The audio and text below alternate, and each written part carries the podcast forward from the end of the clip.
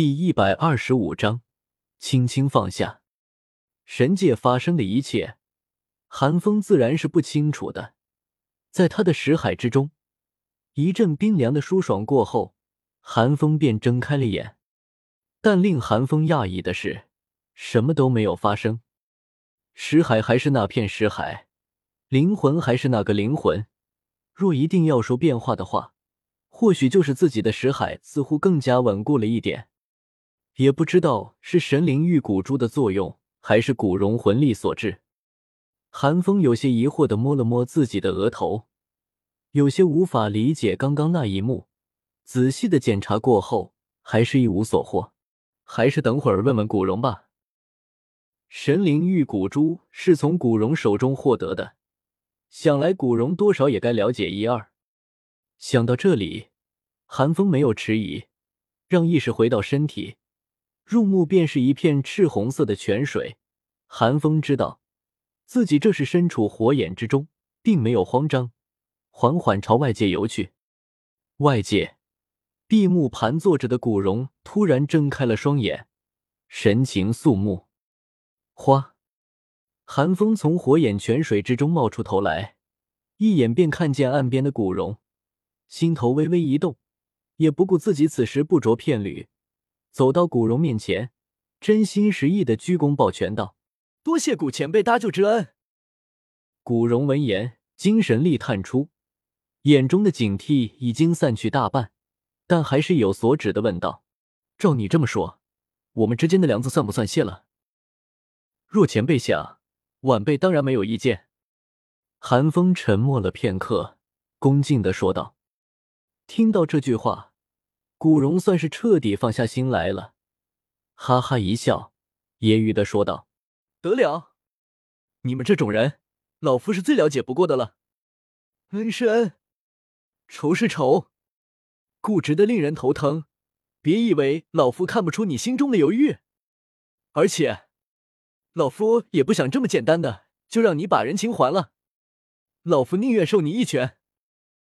前辈过奖了。”寒风说道：“行了行了，蓉蓉他们还在外面等你呢，把这个穿上，别让蓉蓉等急了。”古荣不耐烦的打断了寒风，他最不喜欢寒风和他说这些冠冕堂皇的话了。随手拿出了一件衣服，扔给了寒风。听到宁荣荣的名字，寒风眼底闪过一抹异色，但还是老实的穿上了衣服。古荣见寒风状态不错。随手拉开了一个黑洞，老夫也不在这惹人厌了。以后若是有什么解决不了的问题，尽管来找老夫。当然，老夫不是打白工的，一个问题一个人情。说罢，古荣转身便要离去，寒风连忙叫住了古荣：“前辈，请慢。”怎么了？还有什么事？古荣一愣，心中疑惑。是这样的，寒风长话短说，将神灵玉骨珠融入自己灵魂的事情告诉了古荣。古荣听完，并没有露出惊讶的神色，反倒惊疑不定的打量了寒风两眼，赞叹道：“你小子这么快就得到神灵玉骨珠的认可了？还请前辈赐教。”寒风眉头一挑，清朗的开口道：“他没听懂古荣在说什么。”但这并不妨碍他看出，古荣必然知道什么。嗨，老夫倒是更希望你随意一点。寒风正经的语气令古荣的兴致淡了下去，无趣的叹了口气，但还是为他解释道：“神灵玉骨珠，相传乃是神灵遗物，为老夫年轻之时所得，不过却是在老夫突破魂王之后，方才勉强认可老夫的。或许是你小子的运道。”或许是你小子的天赋，竟能在魂宗便获得他的认可。若是老夫能有你这般好运，现在又岂会仅仅九十五级？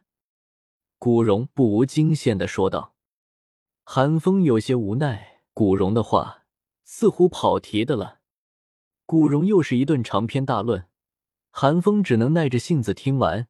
最后，古荣方才说道：“别小看了他，神灵玉骨珠可是我们防御魂师的至宝。”日后你修炼的时候，抽空参悟炼化一番，必能让你防御能力大大提升。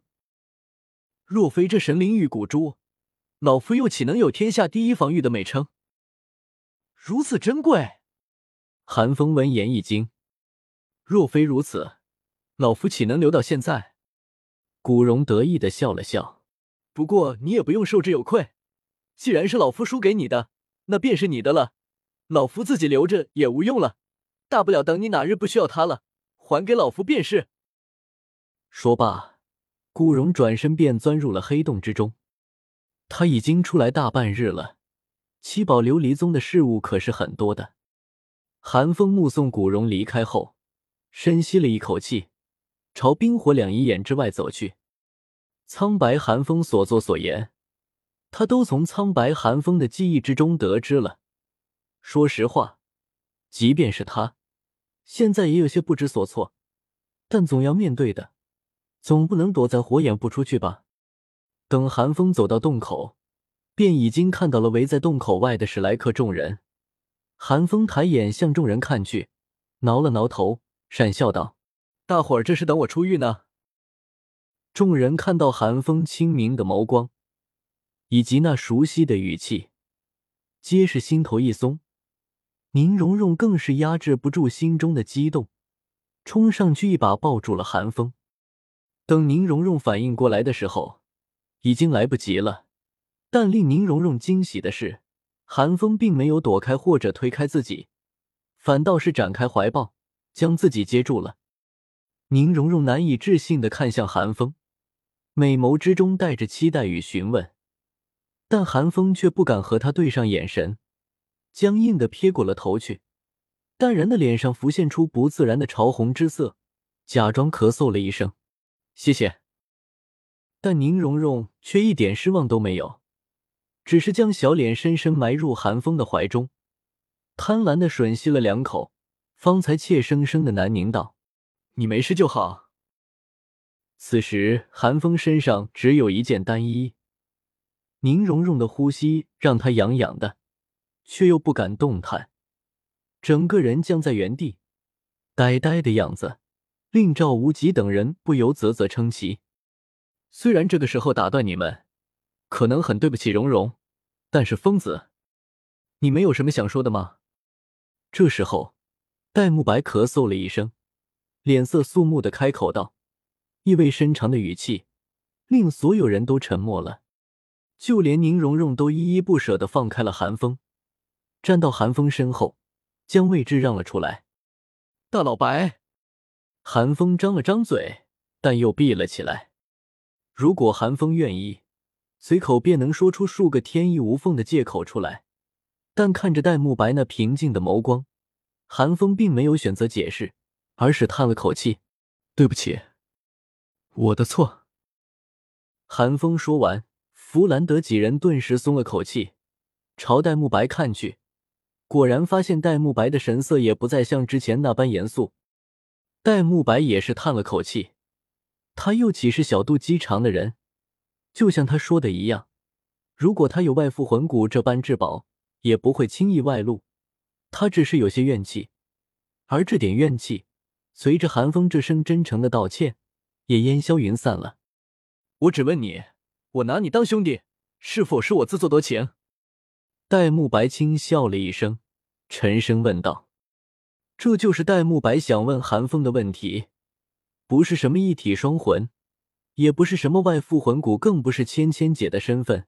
他与韩风交好，也只是性情相投而已。但这看似简单的问题，却让韩风脸色一苦。大老白，你真的要我说那么肉麻的话吗？